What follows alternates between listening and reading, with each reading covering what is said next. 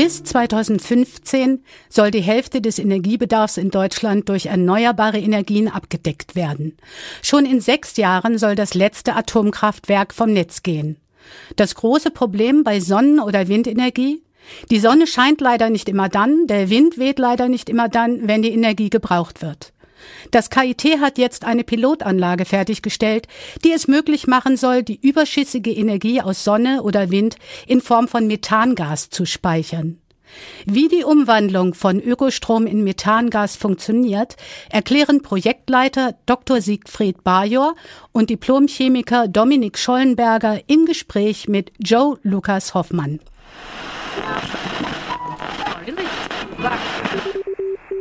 WMK funkt. Radio KIT präsentiert Beiträge des Studiengangs Wissenschaft, Medien, Kommunikation.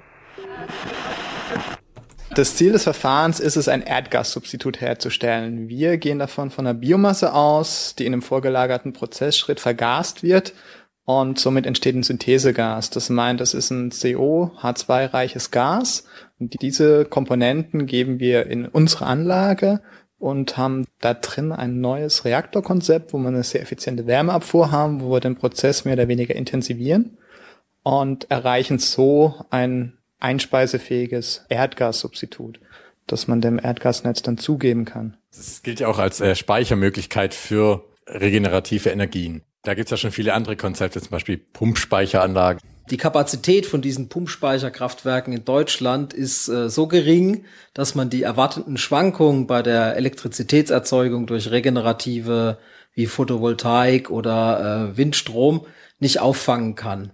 Die Speicherkapazität im Erdgasnetz, also die Umwandlung von überschüssiger elektrischer Energie in Wasserstoff oder in Methan, so wie wir das betreiben, bietet das Potenzial, alles, was man erwartet in Zukunft als Überschussstrom locker abzufangen. Der Weg, den wir eben beschreiten, ist der über die chemischen Energieträger, die eben ganz einfach die höchste Speicherdichte haben. Das ist halt Methan in unserem Fall, weil es dafür halt eine ganz tolle Infrastruktur gibt in Deutschland. Es gibt überall ein Gasnetz quasi, überall in jedem Haus, an jedem Bauernhof finden sie einen Gasanschluss heutzutage und können ins Gasnetz rein. Wo könnte man denn die Anlage später dann überall einsetzen? Die Anlage als solche braucht eigentlich keine besonderen Standortfaktoren.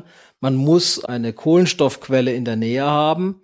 Das heißt, in dem Fall, wie wir jetzt das Konzept hier verwirklicht haben im Pilotmaßstab, ist es eben eine Biomassevergasung, aus der eben CO2 und CO rauskommen, die man dann mit dem Wasserstoff eben umwandeln kann zu Methan. Denkbar ist es aber natürlich auch ähm, zum Beispiel an einer Biogasanlage auf dem Bauernhof, CO2 zu nehmen und dieses umzuwandeln zu Methan und in das Gasnetz einzuspeisen. Wie effizient ist denn die Anlage bisher? Das, was wir so realisieren können, liegt in der Gegend von 60 Prozent. 60 Prozent landen wirklich hinterher in unserem Zielprodukt im Methan. Die anderen 40 Prozent fallen im Wesentlichen als Abwärme an, die man natürlich auch nutzen kann. Das ist also nicht wirklich ein Verlust. Man kann die natürlich nehmen, um dann zum Beispiel die äh, vorgeschalteten Prozesse wie diese Biomassevergasung oder ein Biogasprozess oder sonst was zu optimieren und dort diese Wärme einzukoppeln als Energiequelle und damit wieder was Fossiles oder auch was Regeneratives zu ersetzen das ist jetzt ja regenerativer Strom, der verwendet wird, um ein Gas herzustellen, das dann sozusagen bei der Verbrennung wieder CO2 erzeugt.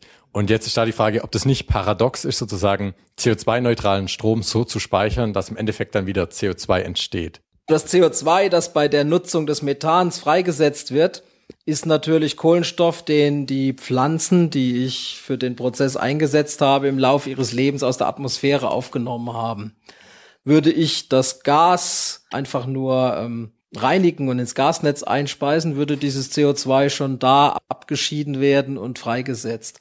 Dadurch, dass ich es nochmal umwandle zu weiterem Methan, nutze ich das natürlich nochmal additiv. Das ist also quasi, wenn Sie so wollen, eigentlich eine, eine CO2-Senke in den gewissen Grenzen. Es ist natürlich nicht so, dass es wie bei einem äh, CCS-Verfahren irgendwo hin verbracht wird und wirklich verschwindet, aber es wird zumindest noch einmal genutzt. Das ist der Vorteil davon.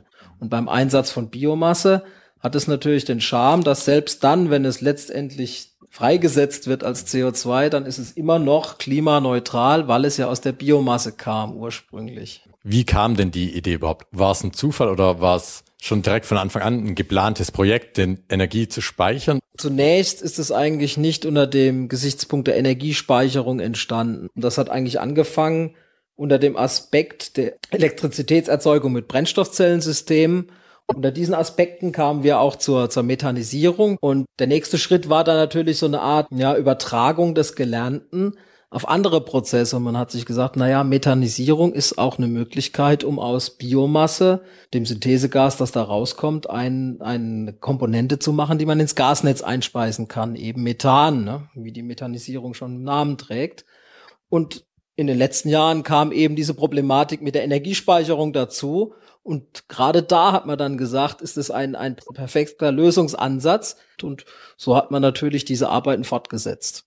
Wie lang hatte der komplette Prozess, so die Entwicklung gedauert? Das ist ganz klar nicht so wie bei Daniel Düsentrieb, der mal kurz einen Geistesblitz hat und am nächsten Tag ist die Anlage fertig.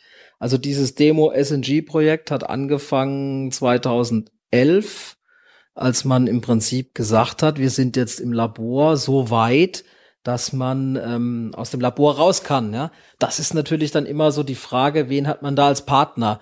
Gibt es dann eine eine Firma, die gleich sagt, das klingt wunderbar, wir sind bereit hier Millionen reinzuschießen, um das Ding groß zu bauen? Oder muss man den Weg gehen, so wie wir den jetzt im Prinzip gegangen sind, dass man über äh, so eine Einrichtung wie Kick im Prinzip einen Zwischenschritt geht, also eine Anlage bauen kann, die ähm, ein Maßstab ist, der auch wirklich überzeugt. Also das ist nichts, wo ähm, ein Investor davor steht und sagt, ja, ist schön, aber jetzt baut's mal größer. Da kann man das Ding wirklich sehen. Da sind viele Komponenten im Prinzip schon eins zu eins zum, zu einer großtechnischen Anlage realisiert.